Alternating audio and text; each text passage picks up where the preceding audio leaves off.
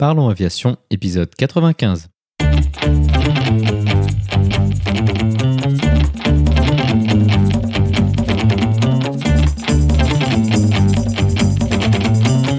Parlons Aviation, le podcast qui parle de tout ce qui vole.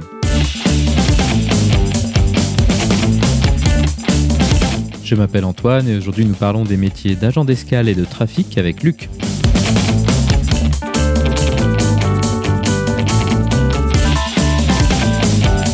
Nous proposerons également la vidéo de la semaine. Bienvenue à bord, j'espère que vous êtes confortablement installés. Parlons Aviation épisode 95 et prêt au départ.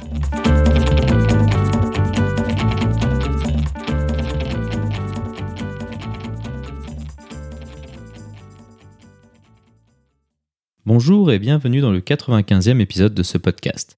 Cette semaine, nous allons parler d'un sujet dont nous n'avons pas encore parlé, les opérations au sol et plus particulièrement les métiers d'agent d'escale et de trafic.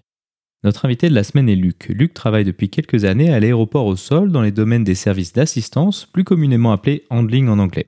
Il nous expliquera comment il a été amené à travailler à l'aéroport international de Zurich et des premières fonctions qu'il y a remplies.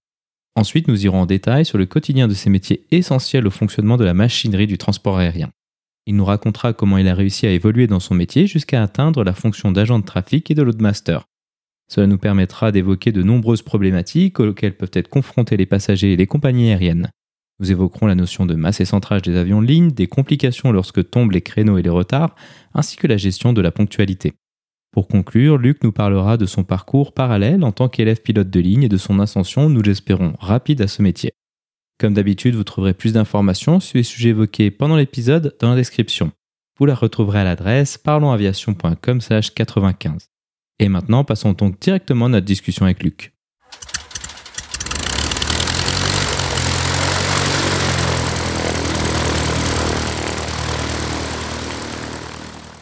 Bonjour Luc et bienvenue sur Parlons Aviation. Peux-tu nous décrire ton parcours aéronautique? Bonjour Antoine, merci euh, de m'avoir sur euh, ton podcast. Parcours aéro, je dirais assez euh, assez simple et classique par rapport à pas mal de personnes que je connais. J'avais un voisin qui qui était sur Flight Simulator 2002, enfin qui était pilote aussi sur euh, sur jet euh, sur jet privé, qui m'a initié à Flight Simulator 2002 et depuis j'ai fait pas mal de simulations de vol. À côté, j'ai fait un tout petit peu d'aéromodélisme avec mon père, mais pas pas à fond comme comme d'autres personnes. Et ensuite, après le après mon bac, euh, en France. J'ai fait, euh, j'ai commencé chez Swissport à Zurich parce que je voulais euh, combler deux années avant de commencer un bachelor en aviation qui est proposé en Suisse. après quelques années chez Swissport, le bachelor en aviation, j'avais pas très envie de le faire, et donc j'ai enchaîné avec avec une formation Frozen ATPL à côté à côté de mon boulot chez Swissport. Comment as-tu été amené à travailler au sol dans un aéroport? Est-ce que c'était, euh, est-ce que tu cherchais juste une occupation pour passer ces deux ans, ou est-ce que c'était euh, ton objectif de mettre un pied dans l'aviation? Euh, C'était un petit peu des deux. je voulais, enfin, j'avais toujours comme but de faire une formation de pilote.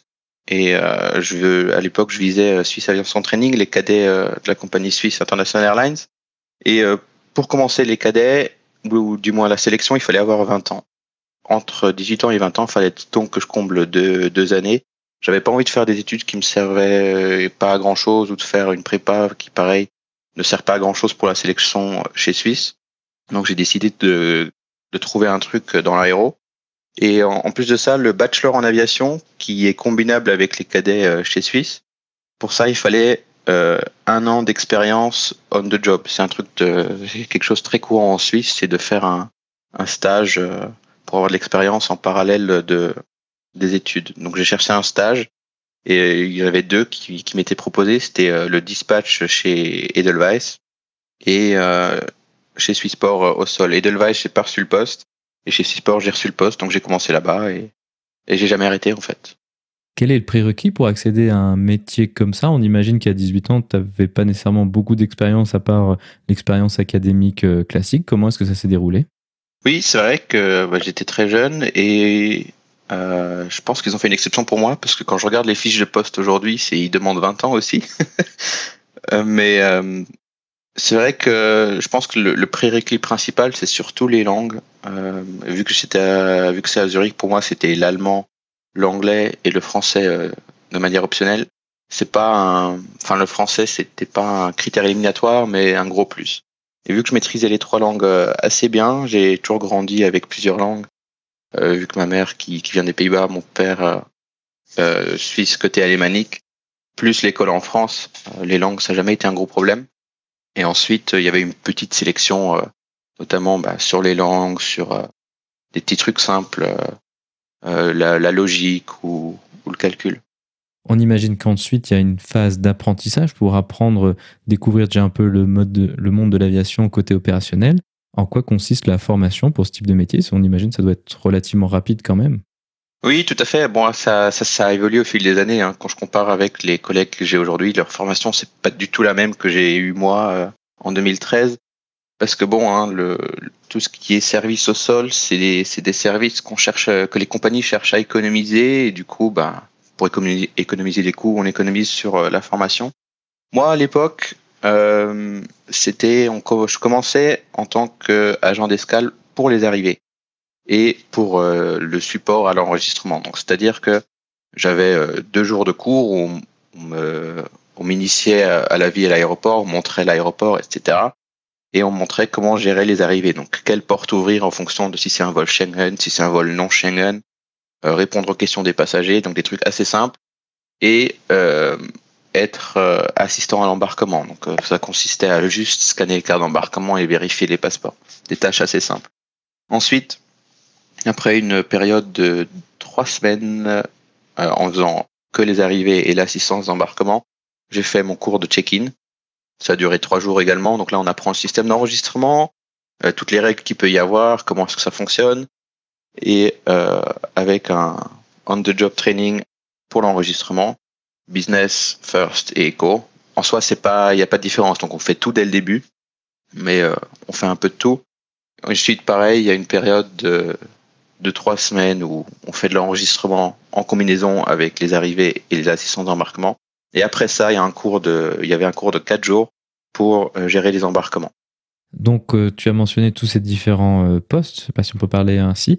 Est-ce que dans une même journée, tu faisais que l'un de ces postes ou est-ce que sur un même vol, tu pouvais faire par exemple le check-in puis l'embarquement pour, euh, un même vol?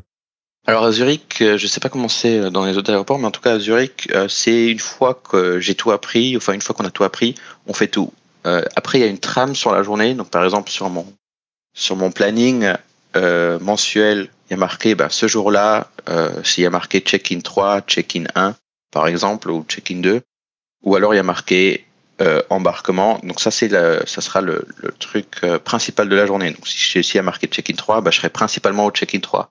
Après, vu que j'ai toutes les qualifs, s'ils ont besoin de monde autre part, euh, ils déplacent sans souci. Donc c'est c'est pas parce que j'ai un tour check-in 3 que j'irai pas bosser au check-in 1 ou faire de l'embar un embarquement ou deux sur la journée. Généralement, c'était assez mix.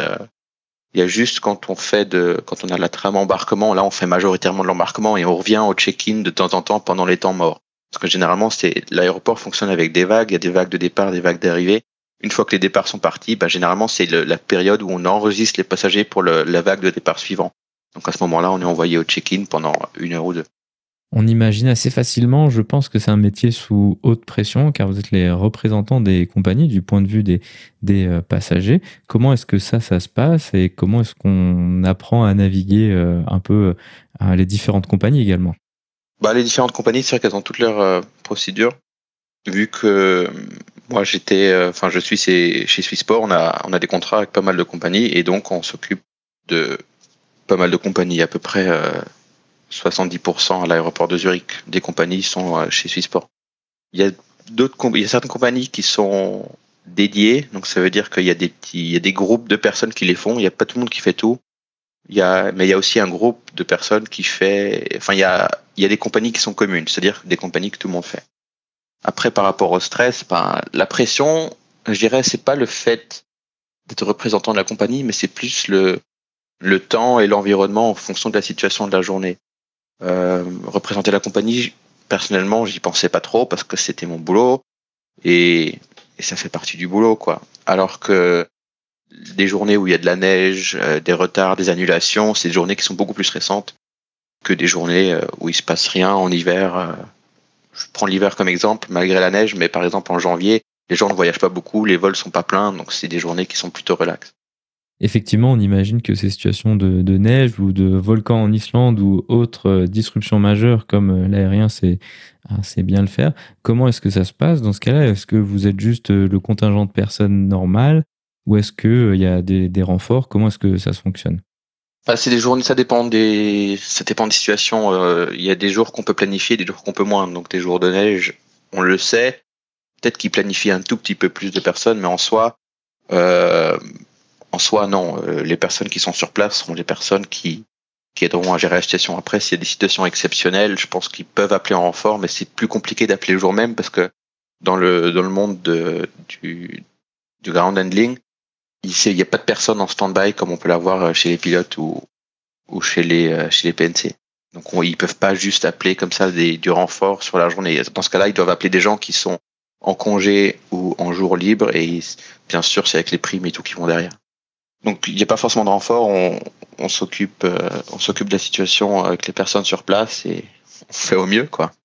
Est-ce que dans ce cas-là, vous avez des consignes de la part de la compagnie euh, de dire par exemple on met les gens à l'hôtel ou est-ce qu'on les laisse attendre à l'aéroport dans l'espoir que ça se résolve? Comment est-ce que ça se passe ce processus peut-être un petit peu décisionnel? Est-ce que vous vous êtes décisionnel dans ce genre de situation? Alors en tant qu'agent d'escale, non, je ne suis pas décisionnel mais euh, il y a un département qui, qui s'occupe de ça. Ça dépend des compagnies. A des compagnies chez qui c'est la compagnie qui a un département Passenger Care Center, ça s'appelle en général, qui s'occupe de prendre les décisions. Ou alors nous, chez Swissport, on a aussi un département back office euh, qui s'occupe de gérer ça pour les compagnies. Ça dépend de ce que les compagnies achètent comme prestation euh, auprès de auprès de l'entreprise. Il y a des compagnies qui disent non, non, nous, on a, on a notre centre de compétences on vous donne les instructions quand il y a des problèmes. Il y a des compagnies qui disent ah ouais, on est bien content de, vous avoir, euh, vous vous en occupez et on paye pour ça. Donc ça, ça sera, ça sera ce centre de, ça sera ce centre de compétences en fait qui, qui s'occupe de gérer, qui s'occupe de regarder euh, où envoyer les packs, etc. Un autre aspect de ton métier qui va un petit peu sur ce qu'on discutait juste avant, la, la pression, c'est l'amabilité ou l'énervement des gens, des passagers. Parce qu'évidemment, euh, souvent, euh, l'aéroport, c'est un endroit qui est très frustrant entre les 30 000 vérifications, les règles et, tout ça. C'est quelque chose, habituellement, je pense qu'on est quand même, en directement, c'était très plaisant de traverser l'aéroport. Donc vous, vous êtes un peu face à ces gens qui sont très énervés, très frustrés, parfois un peu désagréables. Comment est-ce qu'on apprend à, gérer cet aspect-là et comment ça se gère? Tout d'abord, je dirais que les gens, enfin, l'aéroport, tu disais que c'est un endroit frustré. Moi, je dirais plus que c'est un endroit euh, stressant. Les, les, gens sont pas forcément frustrés, mais ils sont stressés parce que soit ils voyagent pas beaucoup, ils connaissent pas, ils savent pas ce qui se passe. Donc ils sont plus stressés que frustrés. Frustrés, c'est vraiment quand quand il y a des vols qui sont annulés, qui sont en retard, euh, que les gens se rendent compte qu'ils vont louper, euh, je sais pas, le euh, leur, euh, leur réunion ou, alors leur visite de famille. Là, les gens deviennent frustrés, mais en général, quand tout se passe bien, les gens sont plus stressés. Et bah, c'est avec l'expérience. Hein. Au fil des années, on apprend à, à, déjà pas le prendre personnellement. C'est vrai qu'il y a des gens qui, qui peuvent qui peuvent dire plein de choses qui sont pas forcément pas forcément gentils. Il faut surtout pas le prendre personnellement et, et essayer de, de, gérer la situation de manière neutre, je dirais pas neutre vis-à-vis des vis-à-vis de la situation, mais neutre vis-à-vis des, des émotions, quoi. Donc, euh, et comment est-ce qu'on apprend ça? Bah, bah, au fil des années, c'est ça arrive vite. Hein. Il y a toujours euh, par jour, il y aura toujours des vols où il y a des choses qui vont pas entre des gens qui ne sont pas assez à côté, assis à côté de leurs proches. Euh, il y a toujours des petits trucs qui peuvent énerver les gens. Donc sur sur chaque vol, il y a, il y a des gens qui sont peut-être un peu plus frustrés que d'autres. Et bah, ça, la routine vient assez vite, quoi. Une fois que tu as été euh, agent d'escale, quelles sont les possibilités d'évolution à partir de ce point-là pour faire un peu autre chose? Ouais, il y en a, il y en a vraiment beaucoup. Il y a tellement de métiers à l'aéroport qu'on ne connaît même pas. Je ne saurais même pas les citer, mais entre, si je prends euh, l'agent d'escale, il peut aller dans dans l'agent de trafic comme moi je l'ai fait. Donc ça c'est plus du côté airside. Euh, il, a, il peut aller dans le back office, il peut être superviseur, il peut, il peut aller dans le, il y a un espèce d'un espace d'enregistrement euh, première classe, donc il peut aller là-dedans. On peut changer de compétences de compagnie. Par exemple, quelqu'un qui fait euh, toutes les compagnies communes, il peut se rajouter Singapore Airlines, Cathay Pacific, etc. Il y a vraiment beaucoup, beaucoup de possibilités. Il y a aussi le, le lost and found, donc les, les objets perdus, les bagages perdus. Au final, toutes les, tous les métiers au sol, au sol sont euh, compatibles entre eux dans le sens où c'est pas parce que j'ai fait agent d'escale que je ne pourrais pas travailler euh, autour de l'avion, par exemple. Parce que à chaque fois, c'est des formations internes et euh, l'expérience d'un secteur aidera toujours dans les, pour l'autre secteur. D'accord. Dans ce cas-là, ça se passe comment? Si on émet un souhait de passer à autre chose, est-ce que ça fonctionne à, l'ancienneté ou une sorte d'entretien?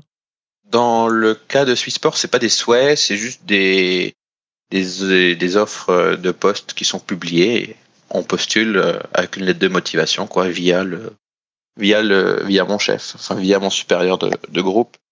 On postule, lui, il, transmet, et ensuite le département en question, parce que chaque département a son, a son chef. Le département en question ben, fait un entretien ou une sélection en fonction de, des demandes du département. Par exemple, pour l'agent de trafic, il y avait un entretien pour savoir les motivations et euh, un petit une mini sélection avec du calcul mental et des trucs basiques euh, qu'on est censé savoir pour, euh, pour faire agent de trafic. Donc ça dépend vraiment du département. Mais c'est vraiment sur. Euh, c'est des, c'est des offres de postes en interne. Donc justement, toi, tu es passé agent de trafic, si j'ai bien compris. Comment est-ce qu'on est formé à ce rôle et de quoi est-ce que ça consiste? De quoi est-ce que ça consiste? Ça, ça dépend énormément de, la boîte et de l'aéroport. À Zurich, ça consiste à manœuvrer les passerelles, à faire les plans de centrage, euh, à faire les, papiers, tous les papiers qu'il faut pour, euh, les pilotes en termes de centrage. Hein. Les plans de vol, les pilotes, généralement, ils les ont eux-mêmes. Et euh, ça consiste à, gérer euh, le, le chargement. Pas gérer les personnes, mais vérifier à ce que tout soit fait correctement.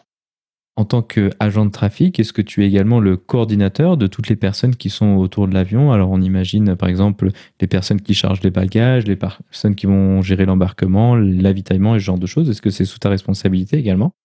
Alors non, par définition, c'est pas sous ma responsabilité, mais euh, c'est à moi de, de, d'avoir la vue d'ensemble et de, de regarder que tout va bien. Donc si maintenant l'avitaillement il manque, il faut que j'appelle la compagnie d'avitaillement, etc mais ils sont pas directement sous ma responsabilité. Donc euh, je si je suis pas chef de ces personnes. Encore une fois, ça dépend des aéroports et des aéroports où, où c'est le cas. Euh, dans le cas de Zurich, c'est vraiment Zurich, c'est très très automatique. Donc ça veut dire que il y a les agents d'escale qui font leur boulot de leur côté.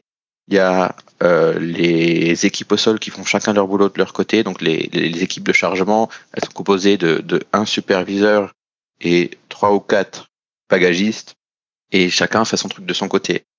Après, par rapport aux équipes de chargement, c'est à moi de dire où quoi est chargé. Donc c'est ma responsabilité de vérifier le chargement, mais c'est pas ma responsabilité de gérer les personnes. Alors justement, le chargement des avions, c'est quelque chose qui est euh, très critique. Il y a eu un certain nombre d'incidents par le passé, euh, plus ou moins euh, médiatisés, mais ça peut potentiellement causer de graves problèmes de, performance pour l'avion, allant, allant jusqu'à l'impossibilité de décoller.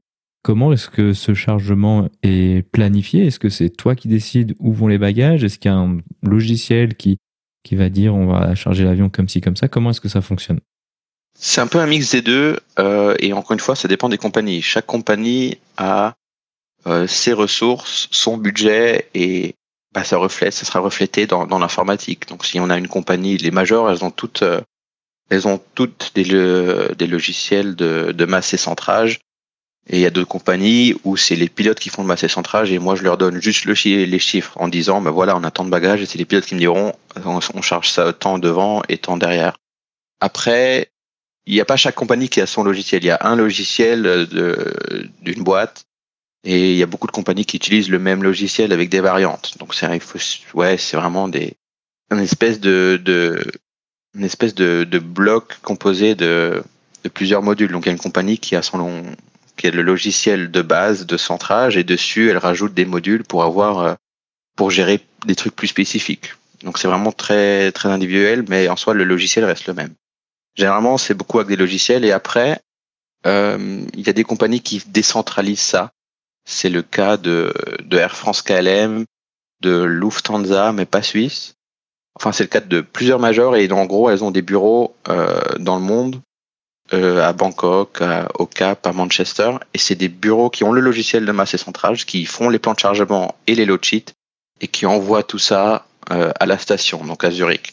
nous, on reçoit les plans de chargement de ce, de ce, de ce bureau décentralisé et on suit. Et donc dans ce cas-là, mon rôle à ce moment-là, je suis plus je suis plus la personne qui a la certification masse et centrage, mais je suis la personne qui, qui confirme et donne les chiffres à la personne qui, qui envoie les documents.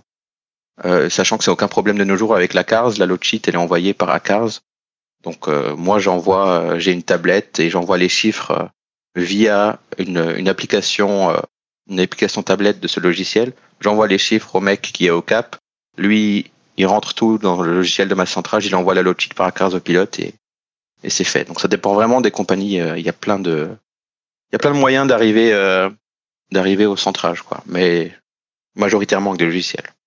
Dans le cas des compagnies euh, moyen courrier, mais j'imagine que long courrier, c'est aussi le cas, il y a toujours la possibilité d'avoir des changements euh, de dernière minute, des bagages qui sont euh, pris, qui devaient aller en cabine, qui sont mis en soute, des choses comme ça. Comment est-ce que ça s'est géré?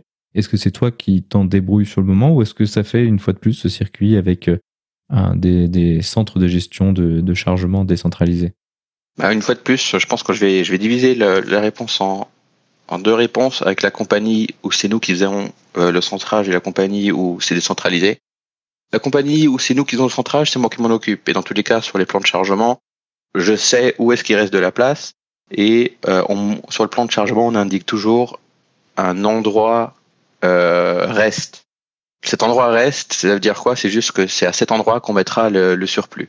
Donc sur chaque plan de chargement, on précise à quel endroit on met le surplus si jamais il y en a en soi, c'est assez clair. Généralement, pour un 320, et encore une fois, ça dépend de la version de l'Airbus 320, si c'est une version conteneur ou une version euh, euh, bagage en vrac. Si c'est une version conteneur, les conteneurs sont dans les grosses soutes, et dans ce cas-là, le surplus sera dans euh, ce qu'on appelle le bulk, c'est la petite partie dans la dérive. Et si c'est un 320 en vrac, ben, le, généralement, ce sera devant la porte de la dernière soute qu'on aura chargée. Ensuite, si c'est une compagnie décentralisée, pareil, euh, la personne qui aura fait le plan de chargement indique un endroit de surplus et on charge les endroits de surplus. Si l'endroit de surplus est plein, je dois lui écrire, je lui dis écoutez, euh, cet endroit est plein, où est-ce que je mets reste et ce sera à lui de me dire où, le mettre. Donc tu mentionnes euh, justement cette notion de, de soute conteneur et de soute vrac, c'est comme ça que tu appelais ça. Qu'est-ce que ça change pour vous? Est-ce que c'est également vous, votre responsabilité de mettre en palette, en container les, les bagages? Comment est-ce que ça se passe ça?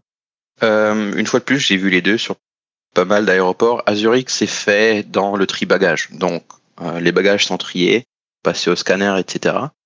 Et ils arrivent sur un tapis en fonction de la destination du vol. Et à côté de ce tapis, il y a les, il y a les conteneurs. Les bagagistes ensuite chargent les bagages dans les conteneurs, ferment le conteneur. Une fois que le conteneur est plein, il est envoyé à l'avion et nous on le charge. Donc de ce côté-là, on n'a rien à faire. Euh, après, il y a d'autres aéroports où c'est fait au stand. Et une fois de plus, ça dépend de la configuration de, de l'aéroport. Et quand c'est en vrac, ben dans ce cas-là, les bagages, euh, quand ils arrivent au tapis du tri-bagage, ils sont mis sur euh, un petit chariot. Le petit chariot, quand il est plein, est envoyé à l'avion. Et dans ce cas-là, nous, on charge les bagages avec les tapis roulants. Une des spécificités de ces chargements, c'est qu'il peut y avoir des choses telles que des matières dangereuses. Est-ce que vous, vous êtes responsable un peu du traitement de, de ça? Comment est-ce que ça se passe et qu'est-ce que ça change par rapport à des balises normales? Alors, euh, oui, on est responsable. Euh, c'est vrai que c'est un bon point. Les matières dangereuses, euh, si je prends l'exemple de, Suisse, euh, Suisse transporte beaucoup beaucoup de cargo avec ses, vols, que ce soit au moyen courrier, au court courrier ou bah, long courrier forcément. Mais il y a beaucoup de cargo. Donc je dirais chez Suisse, on a à peu près, je dirais 30% de bagages, 60% de cargo et ensuite il reste Enfin, on n'utilise jamais le volume complet. C'est rare qu'on utilise le volume complet, sauf quand il y a une grosse demande. Et euh, il, y a des, il y a beaucoup de règles pour les matières dangereuses, que ce soit les, les éléments radioactifs, euh, l'azote liquide. Il y, a, il y, a, tellement de, de il, y a, il y a tellement de catégories. Il y en a neuf pour être exact. Et chaque catégorie a ses spécificités. Et c'est à nous de dire, OK, on charge ça ici, on, charge euh, ça ici. Et il y a des produits qui sont incompatibles entre eux. Donc il y aura un produit qu'il faudra charger dans la soute avant, un autre dans la soute arrière. En tant qu'agent de trafic, si je dis pas de bêtises, tu es également responsable pour la ponctualité euh, du vol, en tout cas en partie. Comment est-ce que ça se passe et quels sont un peu les leviers d'action pour faire en sorte que les euh, délais prescrits par les compagnies sont respectés? À Zurich étant un aéroport assez automatique, il n'y a pas tant de choses qu'on peut faire parce que l'embarquement, par exemple, est géré par les agents d'escale et c'est eux qui regardent avec l'équipage quand commencer, etc. Euh, ce qui crée du retard, euh, en général, déjà, c'est les passagers en correspondance. Zurich, c'est un aéroport où les correspondances sont très courtes.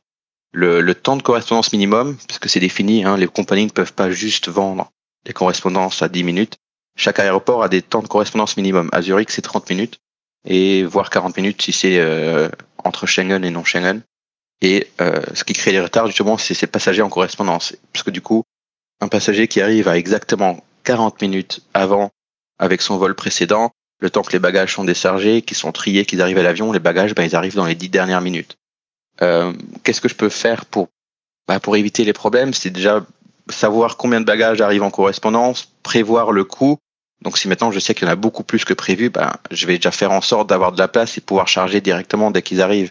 Parce que si je commence à régler le problème une fois que les bagages arrivent, ben, ça fait du retard.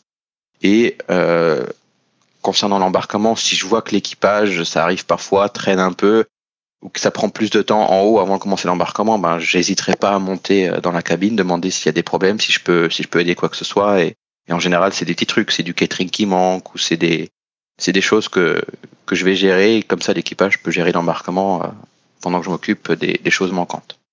Tu es également l'interface entre l'équipage, donc euh, les pilotes et euh, les personnels de cabine, et un peu euh, le sol. En quoi consiste ce rôle et quelles sont tes interactions avec l'équipage? Une fois de plus, ça dépend des compagnies. Il y a des compagnies qui attendent plus que d'autres. Il y a des compagnies où on est turnaround coordinator, donc ça veut dire qu'on s'occupe de tout le turnaround, on est leur personne de contact et en gros on est on est la personne euh, qui, on est, on est la personne qui représente le handling. Donc, s'ils ont un problème, quoi que ce soit, ils s'adresseront à moi et c'est à moi de gérer le problème. Il y a d'autres compagnies où c'est un peu plus automatique, où, où, les équipages ont plus de, je dirais pas responsabilité, mais plus d'autonomie. Et dans ce cas-là, je suis, juste là en, dernière instance ou, juste pour faire les, plans de chargement, etc. Si je peux prendre l'exemple de Islander, euh, là-bas, je suis juste là euh, pour confirmer les nombres de bagages chargés. Le reste, c'est soit l'équipage qui gère en coordination avec la porte d'embarquement. Donc ça dépend vraiment de, la compagnie et de leurs besoins. Euh, tu as mentionné un peu les différents types d'avions que as, dont tu t'occupes.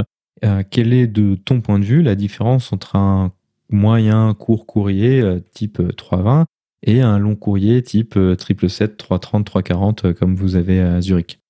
Bon, la différence, hein, le, logiciel c'est le même, c'est juste l'avion qui est plus grand. Il y a, ouais, il y a des petites différences, mais elles sont pas si grandes que ça.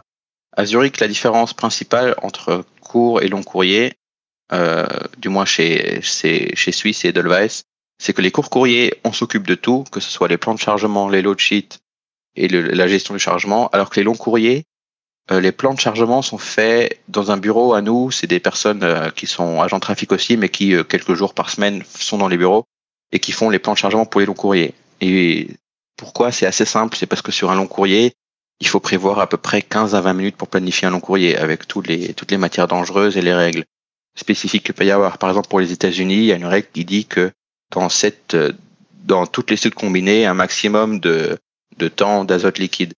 Et donc, vu qu'il y a plus de règles et de, et de choses à vérifier pour un long courrier, c'est plus simple et plus safe de le faire dans un bureau où on a le temps et c'est calme. Parce que moi, je suis sur le tarmac, euh, on n'en a pas parlé, mais j'ai une voiture.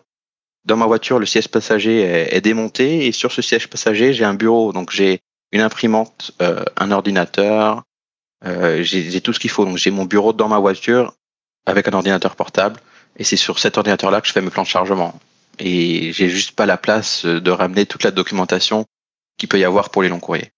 Mais sinon, les, moyens courriers, il n'y a pas de différence. Hein. Moyen court courrier, il n'y a pas de différence. Quels sont les défis au quotidien de, ce métier? Est-ce que la ponctualité, c'est le truc, la chose principale qui occupe ton esprit, disons, ou est-ce que c'est plus tout, ces, tout ce qu'on a discuté, euh, les aspects techniques de plan de chargement et de coordination avec les différents personnels?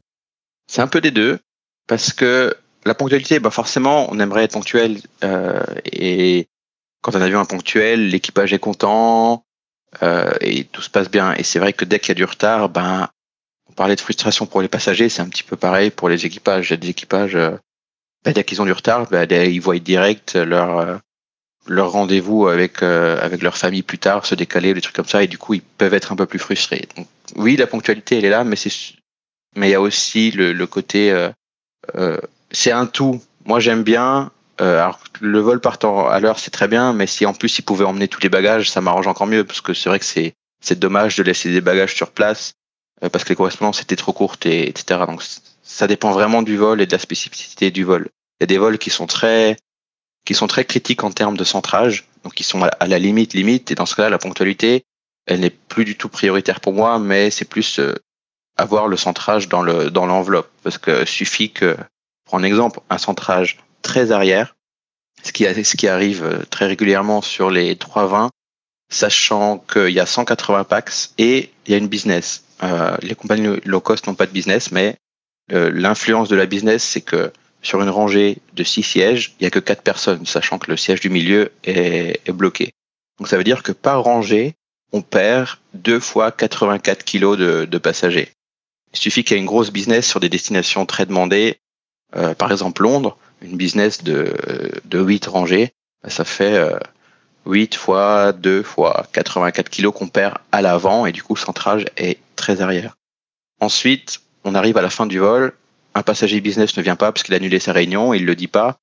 En enlevant ce passager business, ben, c'est ce passager-là qui, qui est assis à la deuxième rangée qui fera que le centrage sortira de l'enveloppe. Et à ce moment-là, ben, il faut trouver une solution. Tu as mentionné euh, cette, euh, cette possibilité qui est de laisser euh, des bagages sur place au, départ ou en correspondance. Comment est-ce que, dans quel cas est-ce que vous avez besoin de faire ça? Tu as mentionné les problématiques de, centrage. Et quelle est un peu la conséquence pour le passager? Comment est-ce que vous gérez ça, vous? Euh, bah Ensuite, ce sera transféré de département. Donc, si je dois laisser des bagages sur place, ben, je dois juste. on a des systèmes assez automatiques, donc je dois juste rentrer dans le système. J'ai laissé tant de bagages sur place pour telle raison. Et ensuite, ce sera le département Lost and Found qui récupère ces bagages et qui fait en sorte de les euh, remettre sur un autre vol. Après, oui, c'est vrai que ça arrive régulièrement, euh, surtout à cause des correspondances. Les correspondances qui sont trop courtes. Enfin, si je prends l'exemple de, de l'été 2018-2019, il y avait beaucoup de slots, beaucoup de retard. Euh, tu l'as subi aussi, j'imagine. Et euh, à cause de ça, les correspondances, bah, elles sont passées en dessous de 40 minutes et c'est juste impossible avec le, le, nombre de vols de, de tout faire dans la même période. Typiquement, dans la planification, on a une vague de départ sur deux heures, entre 11 heures et 13 heures. Si tous les vols du matin avaient des slots, ben les vols vont arriver à midi, mais ils voudront tous repartir à 13 heures. Et gérer ça avec le même nombre de personnes au sol, c'est juste pas possible. Parce qu'une personne qui était censée faire le vol euh, qui arrive à 11 heures et qui repart à 11h30, si elle doit faire le, ce même vol mais avec une demi-heure de retard, plus le vol d'après qu'elle avait planifié, en final elle fait deux vols euh, sur la même période de temps, ce qui est juste impossible. Ça c'est un facteur pourquoi les bagages ne viennent pas et, et ensuite bah, il y a des bagages parfois qui sont qui sont bloqués euh, au scanner. Donc typiquement les bagages qui viennent des, des destinations non Schengen et non européennes, donc par exemple l'Égypte, bah, ces bagages repassent au scanner et si les personnes ont des, ont des produits dangereux, ben, ça prend plus de temps au scanner. Et dans ce cas-là, pareil, la correspondance de 40 minutes, euh, elle passe pas quoi pour le bagage. Parce que c'est vrai que tout est, tout est calculé à, limite à la seconde près. Donc si le bagage il passe la première fois dans le scanner, il passe, c'est bon, il le fait. Il peut se permettre de passer une deuxième fois au scanner, mais la troisième fois, ben, il y aura plus de temps pour emmener le bagage à l'avion. Quoi. Et ensuite, la dernier, le, enfin, le dernier, euh, la dernière chose qui pourrait faire qu'on laisse des bagages, c'est les, les centrages ou le volume tout simplement. Il y a des vols où, euh, où, il y a juste pas de place. Il y a juste pas de place parce qu'il y a tellement de choses, tellement de bagages et que l'avion n'est pas adapté qu'on qu'on ne peut pas emmener les bagages. Je prends l'exemple du Caire, l'Égypte, en 320 parce que c'est une destination où il y a pas mal de business. Donc déjà le centrage de base est arrière. Ça veut dire qu'il faut charger beaucoup devant. Et sur euh, l'Airbus A320, la soute arrière est plus grande que la soute avant. Donc Enfin, je ne sais pas si vous, si vous voyez, mais c'est totalement contra, contre-productif. Parce que dans un sens, on est censé charger plus à l'avant pour compenser le centrage arrière. Bah, d'un autre côté, on a plus de place à l'arrière. Donc, euh, bah, il y a des, il y a pas mal de, il y a pas mal de situations où, où l'équation ne, ne fonctionne pas, quoi. Et donc, faut laisser des bagages sur place parce que, ok, on a de la place à l'arrière, mais on peut pas le mettre parce que sinon on sort, on sort du centrage. Et dans ce cas-là, euh, si je me permets de faire une parenthèse, la priorité de, de déchargement, c'est euh, on emmène les bagages business et il y a plusieurs catégories de bagages. Il y a les bagages en transfert, les bagages business et les bagages économie. Les bagages en transfert, c'est pas des bagages qui sont en correspondance à Zurich, mais c'est des bagages qui qui sont qui seront en correspondance à la destination du vol. Donc par exemple sur un Zurich Francfort, il y aura beaucoup de bagages en transfert parce que les gens vont faire Zurich, Francfort, puis un long courrier derrière avec Lufthansa. Donc ces bagages-là, on essaye de les emmener à tout prix parce que si on les laisse à Zurich alors que le passager il continue euh, au Mexique derrière, c'est pas c'est pas top. Ensuite, on essaye d'emmener les bagages des personnes en classe affaires parce qu'elles payent quand même un certain prix et euh, ensuite euh, le reste. Donc euh, les premiers bagages en fait qui qui sont laissés sur place, c'est les bagages des personnes en retard parce qu'elles arriveront en dernier à l'avion et les bagages des personnes en classe économique. Alors ça c'est très intéressant ce que tu mentionnes cette notion de bagages à, décharger. dans le cas des soutes où les bagages sont vrac, on imagine que c'est relativement simple parce que c'est quand même assez grand, puis il y en a quand même pas mal. Mais dans le cas des, bagages qui sont dans les conteneurs et tout ça, comment est-ce que vous gérez ça? Parce qu'on imagine que là, il y a beaucoup de temps qui peut être perdu. Ben non, parce que euh, alors je, dirais même qu'en vrac, parfois c'est plus compliqué parce que bah, c'est en vrac, donc il faut trouver les bagages en conteneur. Chaque conteneur a sa catégorie, donc il y a un conteneur euh, classe affaires, un conteneur euh, bagage en transfert et les conteneurs bagages éco à ce moment-là, il suffit de prendre un conteneur, enlever quelques bagages et remettre le conteneur, ce qui en soi est assez rapidement. Alors que si c'est du vrac, euh, les bagages à décharger sont généralement les moins accessibles. Pourquoi? Si je prends l'exemple d'une soute à l'arrière, le séquence de chargement et de déchargement, c'est toujours euh, pour garder le centrage. Donc si on s'imagine une séquence de chargement, on va d'abord charger à l'avant et ensuite à l'arrière pour éviter ce qu'on appelle le tail tipping, donc la dérive qui touche le sol arrière ce qui est assez logique. Si les passagers embarquent et qu'ils vont tout de suite euh, tous au fond, et qu'en plus de ça, nous, on charge à l'arrière, ben, il y a un risque de, de lever de nez, quoi.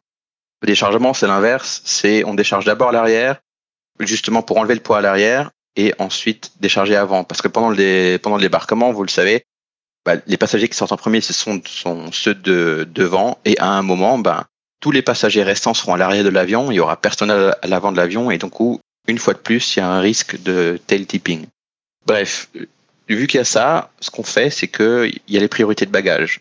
Donc les bagages business seront chargés devant la porte. Ensuite, suivi des bagages en correspondance, suivi des bagages économie. Donc ça veut dire que les bagages économie, les bagages à décharger, seront tout au fond de la soute contre la cloison. Donc il faut d'abord enlever tous les bagages qui sont devant pour pouvoir les sortir. C'est pour ça qu'en conteneur, c'est un peu plus simple parce que sur un conteneur euh, de moyen, de, enfin, de court courrier, il y a 30 bagages. Il y a 7 conteneurs sur un 320 euh, si maintenant le conteneur il est à la porte, on sort, trois conteneurs, ça nous prend à peu près 5 minutes. Alors que si on devait sortir 90 bagages, 3 fois 30, euh, ça nous prendrait beaucoup plus que, 80, enfin, que 5 minutes. Tu as parlé de cette notion de tail tipping, donc ce serait le risque qu'il y ait trop de poids à l'arrière de l'avion et que l'avion tombe sur sa queue. Quelle est euh, l'ampleur de ce risque? C'est quelque chose dont on parle effectivement pas mal dans les compagnies aériennes. En tant que pilote, on n'a pas beaucoup de levier d'action là-dessus. Euh, est-ce que toi, tu as déjà vu des problèmes par rapport à ça? Est-ce que c'est déjà arrivé que des avions euh, se retrouvent sur la queue comme ça? Non, c'est pas arrivé. Euh, enfin, moi, je l'ai jamais vécu. C'est vrai que parfois, on voit que la roulette avant commence à se décharger et à ce moment-là, on fait attention, mais une fois de plus, ça dépend énormément de la compagnie et de comment elle gère. Il y a des compagnies qui s'en foutent totalement, qui n'ont pas de règles à ce propos, et dans ce cas-là, bah, ça arrive ou ça arrive pas. C'est triste de le dire, mais en général, ça, enfin, ça arrive pas parce que le risque est grand que dans certaines situations. Donc je prends un exemple, typiquement, si l'avion est chargé correctement, euh, je parle, je dis correctement, c'est dans le sens, on essaye de centrer le centrage. Dans ce cas-là, il n'y a pas trop trop de risques.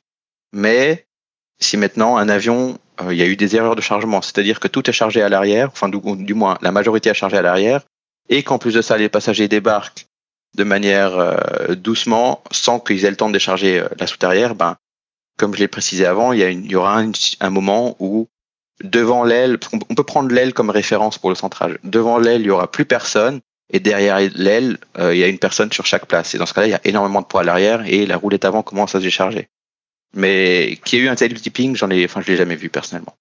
Après, il y a d'autres compagnies comme Suisse qui ont des règles très très spécifiques euh, pour, euh, enfin, qui ont des, des, filets de sécurité, disons. Et par exemple, elles disent, vous avez le droit de, enfin, vous commencez de décharger la soute arrière à tout prix, et euh, ensuite la soute avant. Par contre, vous, vous commencez à décharger, la soute avant que quand vous avez le quai des pilotes. Et comment est-ce que ça fonctionne? C'est que les pilotes, ils ont un espèce de carton rouge-vert dans le cockpit, ils ont juste à le tourner à la fenêtre pour que ce soit visuel depuis le sol. Et quand il y a à peu près, quand il reste à peu près une vingtaine de personnes dans l'avion, le copilote tourne le, la petite pancarte euh, du côté vert et le sol c'est ah ok, on peut commencer à décharger devant. Et du coup, ça permet de toujours garder le poids qui est chargé à l'avant pour compenser. Ah ok, très bien, je connaissais pas du tout ce, type de système. Nous, on n'a pas ça. Effectivement, c'est très intéressant. Hum, l'autre aspect que tu as mentionné également, c'est la gestion des retards. Alors, euh, effectivement, ce fameux été 2018-2019 euh, et, et, celui d'avant aussi également, qui avait été très chaotique, disons ça comme ça. Hum, comment est-ce que vous, vous gérez ça? Parce qu'on imagine que vous avez un niveau de staffing qui est prévu pour que les, les vols arrivent sensiblement à l'heure. Comment vous, est-ce que vous gérez que les vols ils arrivent en retard, un peu tous en même temps ou de manière complètement désorganisée? Bah, c'est là que ça, devient difficile parce qu'on a le même nombre de personnes et, juste moins de temps pour faire le même nombre de vols. Donc dans ce cas-là, bah, on prend on prend en compte des retards euh, avec la cause euh, du handling. La gestion des retards, c'est quelque chose qui est très, on n'y pense pas, mais c'est très c'est très statistique, etc. Dans le sens où, pour chaque retard, il y a des codes de retard. Il faut définir le code de retard et ces codes de retard sont là pour les statistiques, pour que les compagnies sachent, OK, euh, cette année-là, on a eu beaucoup de retard à cause du handling, ou cette année-là, on a eu beaucoup de retard à cause des slots, on a eu beaucoup de retard à cause des, des passagers, etc. Il y a tellement de codes, enfin, il y en a 99 pour être exact. Donc, euh, il y a 99 raisons d'être en retard. Que ce soit l'embarquement euh, qui ne soit pas terminé, l'enregistrement qui a pris plus de temps, ou encore, bah, ce qui arrive parfois, c'est que euh, l'embarquement est terminé, mais une personne se sent mal, donc faut la débarquer, il faut chercher le bagage. Il y a tellement de raisons, et toutes ces raisons sont classifiées. Et euh, notamment, il y a des raisons qui sont à cause du handling. Et dès qu'un un vol est classifié sur un retard de handling, ben le handling, en fonction du contrat que qu'elle a avec la compagnie, il y aura un malus ou un bonus, ou, ou alors il y a un certain nombre de retards qu'elle a le droit de faire. Je ne sais pas comment c'est fait dans les contrats, mais ça dépend des compagnies. Il y a des compagnies où on a le droit à tant de retards par an, d'autres compagnies qui disent, ben, pour tant de vols à l'heure, vous avez le droit de faire tant de vols en retard. Et ben, du coup, si tous les vols sont en même temps, ben, on essaye de prioriser. Euh, notamment euh, à Zurich, le, client principal, c'est Swiss et Edelweiss, ils ont leur hub. Euh, donc on va essayer de les prioriser parce que c'est ils vont repartir, ils vont revenir. Et si maintenant on met en retard un vol suisse, ben, ça aura une incidence sur toute la journée dans le sens où il reviendra et il faudra qu'on s'en occupe. Mais on essaye aussi de prioriser à, pied égal. au, final, au final, ce qui se passe, enfin du moins ce qui s'est passé 2018-2019, euh, c'est tout simplement un après l'autre. Il n'y a, y a, euh, pas d'autre solution parce qu'on n'a pas plus de personnes. Un autre aspect de la gestion des vols en correspondance, ah, c'est une décision qui est parfois prise. On entend, on entend en tant que passager, bon bah voilà, on retarde le vol, on retarde le vol de je sais pas 10 minutes, une demi-heure pour attendre n nombre de passagers en correspondance. Est-ce que c'est vous qui prenez la décision? Est-ce que c'est la compagnie qui gère à ce niveau-là? Comment est-ce que ça, ça se passe? Bah, une fois de plus, ça dépend. Euh, je parlais au tout début de la différence entre euh, back-office et les compagnies qui font ça elles-mêmes. Ça dépend. Euh, pour les compagnies qui sont chez notre back-office, ça sera notre back-office qui décide, sachant qu'ils n'ont pas le droit de, retarder un vol d'une heure. Hein. Les compagnies disent, OK, vous prenez en charge la responsabilité de gérer tout ça, mais on vous donne par vol, on, vous donne le droit de retarder le vol de 20 minutes au max. Si vous voulez retarder plus, dans ce cas-là, il faut quand même encore appeler la compagnie. Et après, il y a des compagnies comme Suisse qui ont le, qui ont leur up control. Chez Air France, ils appellent ça le, CCO, je crois, le centre de contrôle opérationnel. Et euh, c'est eux qui regardent parce qu'ils ont, et en fait, ils ont la vue d'ensemble. Ils savent l'avion, la rotation qu'il va faire, mais ils savent aussi l'incidence que ça va avoir. Donc, typiquement, euh, si j'ai des passagers en correspondance, admettons que j'en ai deux, qui, enfin, il y en a toujours plus, mais il y en a deux qui sont critiques. Est-ce que ça vaut le coup de retarder ces deux? Dans le sens où on retarde la vol, ça veut dire qu'il va revenir en retard à Zurich, et combien de personnes en correspondance l'avion ramène à Zurich? Parce qu'il faut pas oublier que si on retarde un vol à Zurich au départ, il sera en retard à l'arrivée. Et si à l'arrivée, il a a 50 personnes en correspondance pour les longs courriers, ben dans ce cas-là, on dira, bah, 50 personnes sur les longs courriers de Suisse contre deux personnes qu'on a à Zurich et qui a un vol dans deux heures, bah, on dira non, on n'attend pas. Alors que s'il y a des gros groupes, euh, une vingtaine de personnes et qu'il n'y a pas de place sur le vol suivant ou qu'il n'y a pas de vol suivant aujourd'hui, dans ce cas-là, ça vaut peut-être le coup de dire bon, ben, on retarde de 15 minutes et euh, quand le vol retour arrivera avec les correspondances, on fera en sorte d'expédier ça. Quoi. Donc c'est vraiment, ça dépend de tellement de critères, surtout en ce qui concerne le l'interdiction de vol après 23h30. Quoi. Les longs courriers chez Suisse, ils partent le soir, hors Covid, ils partent euh, à 20, euh, 22h 40, euh, entre 40 et 50, et il n'y a pas beaucoup de marge. Donc les vols qui arrivent, euh, sachant qu'à 40 minutes de correspondance, si, si en plus de ça on, fait retarder les vols court courrier, ils reviennent en retard à Zurich, on peut pas retarder les vols long courrier puisque derrière euh, on paye une pénalité si on décolle après 23h30 quoi. Donc tu as parlé de cette différence entre avant et après Covid. Alors effectivement, ça a affecté toute l'aviation. Qu'est-ce que toi, au niveau de ton boulot, ça a changé? Est-ce que tu as participé à plus de vols cargo, euh, comme on a pas mal entendu parler dans les médias? Euh, alors bon, déjà, euh, pas au sol, il n'y a plus grand-chose. Hein. Si je prends Zurich, avant, euh, il y avait 300 vols, voire 400 par jour. Maintenant, on est peut-être à 30. Donc, on est tous en chômage partiel, encore jusqu'en août, et peut-être que ça sera prolongé. Et après, oui, j'ai eu la chance de, de, participer sur des vols cargo suisses assez rapidement avec le Covid. Euh, ont mis à disposition des, des avions long courriers passagers pour faire du cargo. Euh, comment ça fonctionne? C'est simple, c'est qu'on met du cargo sur les sièges, économie, on met des filets par-dessus et, euh, et l'avion revient.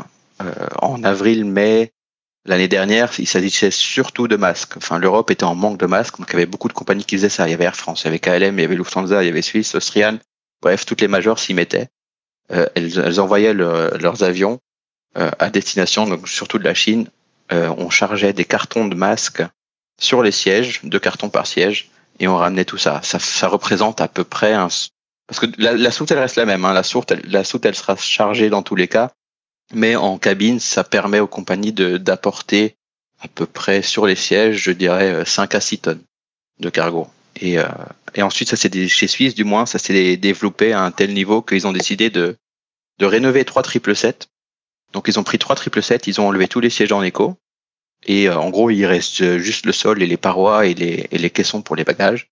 Et euh, c'est sur ce sol-là qu'on va qu'on va charger du cargo en, en, en carré. Donc on fera, on, on, construira en fait des, cubes assemblés de carton. On met un filet par dessus et ça nous permet d'amener euh, par vol à peu près 12 tonnes de cargo dans ce type de vol, est-ce qu'il y a un équipage complet? Parce qu'on on connaît bien, je pense, habituellement les avions euh, fret euh, qui ressemblent pas du tout à l'intérieur à un avion passager, mais là, c'est une sorte d'hybride entre l'avion passager et euh, l'avion cargo. Est-ce qu'il y a du personnel de cabine ou est-ce qu'il vous emporte, vous, pour surveiller le cargo, si on peut s'exprimer comme ça? Oui, alors. bon, déjà, nous, on est employé chez Swissport et Suisse a dit bah, on a, toujours eu une très bonne coopération parce que Swissport à la base, ça date de Swissair. Donc de fil en aiguille, il y a toujours une très bonne coopération parce que bah, il y a des années, c'est la même boîte.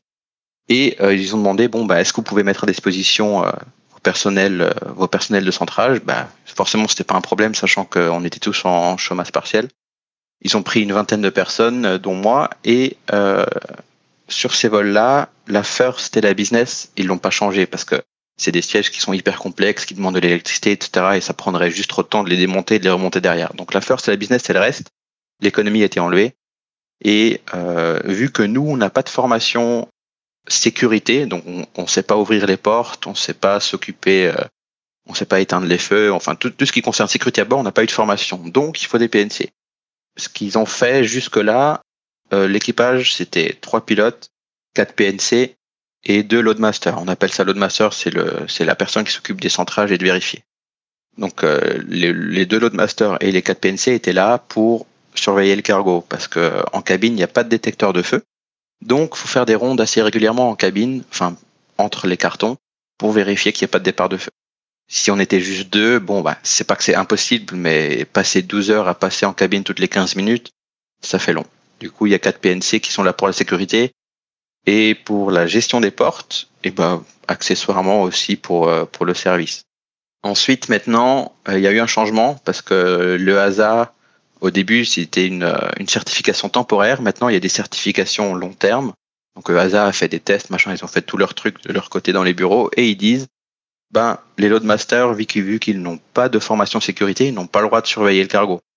Surtout que ils ont, ils ont, Suisse a dû remodifier une partie, de, enfin, a dû remodifier ces trois triple 7 en désactivant l'oxygène en cabine parce que on a du cargo en cabine, mais en même temps, on a des générateurs d'oxygène en haut, donc fallait les désactiver pour les raisons de sécurité. Et vu qu'il n'y a plus d'oxygène en cabine, enfin en cabine éco du moins, il faut pendant la ronde se balader avec une bouteille d'oxygène pour que, enfin pour être euh, équipé en cas de dépressurisation. Et vu qu'on n'a pas cette formation, on n'a plus le droit de le faire. Donc la nouvelle configuration, c'est trois pilotes 6 PNC, de Loadmaster. Ok, très bien, ouais, c'est assez improbable comme, comme situation. maintenant, on peut revenir, tu avais mentionné au début le fait que tu avais essayé de... ton but, en tout cas initial, c'était de, de, devenir pilote et de passer les sélections pour les cadets suisses. Est-ce que tu les as passées ou en es-tu par rapport à cela?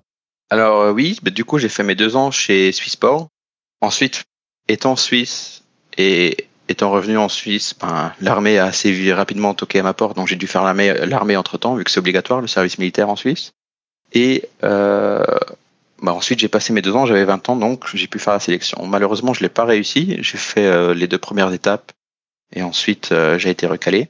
Du coup, la question se posait bon, ben, qu'est-ce que je fais maintenant? J'avais fait SPHERE, qui est un programme financé par l'État. C'est un petit programme, c'est une, une initiation aéronautique en quelque sorte ça fonctionne comment? C'est que il y a, y a deux trois petits tests psychomoteurs qu'on peut faire à 17 ans. Si on les réussit, à ce moment-là, on est invité pour faire deux semaines de vol dans des aéroclubs, euh, enfin, et des aérodromes agréés. Deux semaines de vol euh, que je ne paye pas, qui sont financés par l'État. Je paye juste l'hébergement. C'était à peu près 300 euh, francs pour pour un pour deux semaines. Et euh, bah pendant ces deux semaines, on, passe de, rien à euh, à un vol de contrôle. Donc on commence par prendre les commandes de l'avion, euh, etc. Et il y a 12 vols et le 12e vol, on fait des navigations. Il n'y a pas de vol solo, mais on fait des navigations. Ensuite, il y a un espèce de chef pilote qui, qui vole avec vous le, dernier vol. Et euh, en fonction de la performance qu'on a fait, sachant qu'on est noté sur chaque vol, euh, il dira bon bah vous êtes apte à faire pilote militaire, vous êtes apte à faire pilote civil, vous êtes apte à faire les deux, ou alors vous n'êtes pas apte. Cette, donc c'est vraiment une initiation aéronautique. Une fois qu'on a ce certificat, euh, ça permet d'avoir des facilités dans des dans des compagnies, euh, dans des sélections. Donc, par exemple, avec le certificat Sphère, euh, j'ai eu la possibilité de faire la dans la sélection dans la même compagnie que toi et avant la formation. Donc, c'est quand même un gros plus, sachant que bah, vu que j'ai pas pu faire les cadets, j'étais obligé de me diriger vers une formation financée par moi-même. C'est un certain coût, hein, on le sait. Donc, le fait de pouvoir passer la sélection avant la formation et de la réussir, c'est quand même ouais, c'était apaisant. C'était parce que du coup, je partais pas avec rien. Donc, euh, j'ai fait toute la sélection, sauf euh, la sélection en simulateur et la sélection en la sélection des questions euh, TPL. J'ai fait ma formation tranquillement, tout en bossant chez chez Swissport sans problème. Et après deux ans, quand bah, quand j'ai fini ma formation en juillet 2019, il y avait la possibilité de de rejoindre Edelweiss avec la même sélection chez Suisse. Donc j'ai tenté cette sélection aussi. Malheureusement, euh, pas réussi parce qu'elle est quand même assez dure. Et euh, bah, du coup, vu, que j'avais la sélection de ta compagnie euh, déjà faite, il me restait plus qu'à faire le simu. Donc j'ai fait la, le simu, c'était tout bon et, et depuis je suis en attente puisqu'il y a eu le Covid entre temps quoi. Effectivement, je pense que tu es loin d'être le seul dans, dans ce cas-là. Si on fait un peu le parallèle entre tes deux expériences professionnelles, celle à venir et celle à un passé, est-ce que tu as l'impression que d'avoir bossé au sol, d'avoir euh, côtoyé l'aviation de, très proche, d'avoir d'en avoir été un acteur, ça t'a apporté quelque chose pour ta formation de pilote professionnel? Alors je dirais pour la formation, pour la formation oui et non, parce que c'est quand même deux mondes différents. Pendant la formation de pilote, on n'apprend pas tant que ça à ce qui se passe au sol. Après, ça m'a beaucoup aidé sur tout ce qui est centrage et forcément, donc ça, c'était des chapitres qui étaient hyper faciles pour moi. Euh, mais sinon, je dirais, je dirais pas que c'était un, énorme plus. C'était un plus pour comprendre, parce que je m'imagine qu'une personne qui fait la TPL théorique, qui ne connaît pas trop le monde de l'aviation, ben, il y a des liens qu'elle ne fait pas, qu'elle ne comprend pas. Et donc, pour la compréhension, c'est très bien. Mais sinon, en termes de matière, euh, hormis et centrage, ça m'a pas trop, trop aidé. Par contre, euh, ce que je trouve hyper agréable, c'est que j'ai pu voir beaucoup de choses à l'aéroport et, je pense que ça va m'aider euh, dans la compréhension plus tard. J'ai vu plein de trucs, je connais les raisons de, de ci, de ça, alors qu'il y a parfois des équipages avec qui je dois, je dois discuter ou, justifier des choses qui se sont passées parce qu'elles ne comprennent pas, ce qui est normal parce que c'est pas leur boulot. Et je pense que le fait d'avoir euh, fait beaucoup au sol, ça me permettra d'avoir une, bonne compréhension des opérations euh, une fois en vol, quoi. Donc dirigeons-nous maintenant vers la conclusion. Quel conseil aurais-tu pour quelqu'un qui serait intéressé pour travailler au sol dans un aéroport comme tu as pu le faire? Conseil, ben, chez Swissport du moins, c'est comme ça que ça fonctionne. Il faut qu'on commence quelque part. Donc tu commences soit en tant que bagagiste, soit en tant qu'agent d'escale. Donc euh, moi je dirais, ben faut postuler, faut commencer et après euh, ça se développe assez rapidement en interne. En France, il y a une formation d'agent d'escale à l'ENAC, je crois. Et donc je sais pas comment fonctionnent les, les aéroports français. Peut-être qu'ils demandent cette formation, je sais pas, mais du moins euh, sur en Suisse et sur d'autres pays où j'ai pu demander. c'est vraiment tout fonctionne en interne, donc il n'y a pas de prérequis hormis un bac et des langues. Moi, je dirais juste, il faut se lancer et, regarder où ça amène. Quand j'ai commencé chez Swissport, jamais j'aurais cru faire tout ce que j'ai fait à ce jour, c'est-à-dire agent, agent d'escale, puis agent de trafic, masse et centrage, euh, et maintenant euh, Loadmaster à bord des vols. C'était, enfin, c'est vraiment venu au fur et à mesure et du développement interne dans la compagnie, dans la boîte. Ce qui est bien euh, dans ce genre de boîte, c'est que vu que tout se fait en interne, bah typiquement, si maintenant je voudrais aller au dégivrage, j'ai pas besoin du, j'ai pas besoin du permis poids lourd, par exemple, malgré que je conduirais des, des poids lourds, parce que chaque aéroport a ses permis et c'est des permis qui sont valables que sur l'aéroport et ça permet de, en fait, de tout apprendre, mais valable que sur l'aéroport. Ainsi se conclut donc cette discussion. Luc, merci beaucoup d'avoir accepté de venir sur le podcast pour nous parler de ton expérience en tant qu'agent d'escale et agent de trafic. Merci à toi Antoine.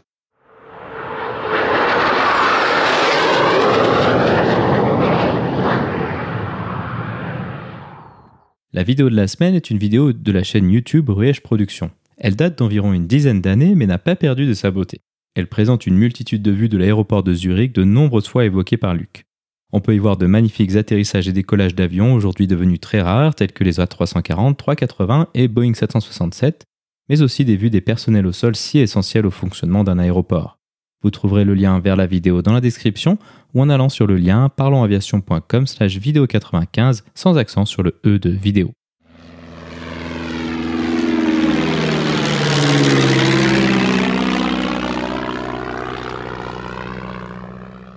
Ainsi se conclut donc le 95e épisode de ce podcast. J'espère qu'il vous a plu et je vous invite à vous abonner sur votre application de podcast favori. Également, n'hésitez pas à laisser un avis 5 étoiles sur iTunes, ce qui permettra à d'autres personnes de découvrir ce podcast. Je tiens à remercier Luc d'avoir accepté de venir sur le podcast pour nous parler de son expérience en tant qu'agent d'escale et de trafic. La description de cet épisode est disponible sur notre site web parlonsaviation.com/95. Si vous voulez recevoir des notifications lors de la sortie des nouveaux épisodes, vous pouvez vous inscrire à la newsletter dans la barre latérale droite de notre site parlonsaviation.com. Vous pouvez également nous suivre sur Twitter, sur parlonsaviation et sur Facebook. En vous souhaitant des vols nombreux, je vous remercie d'avoir écouté ce 95e épisode de Parlons Aviation.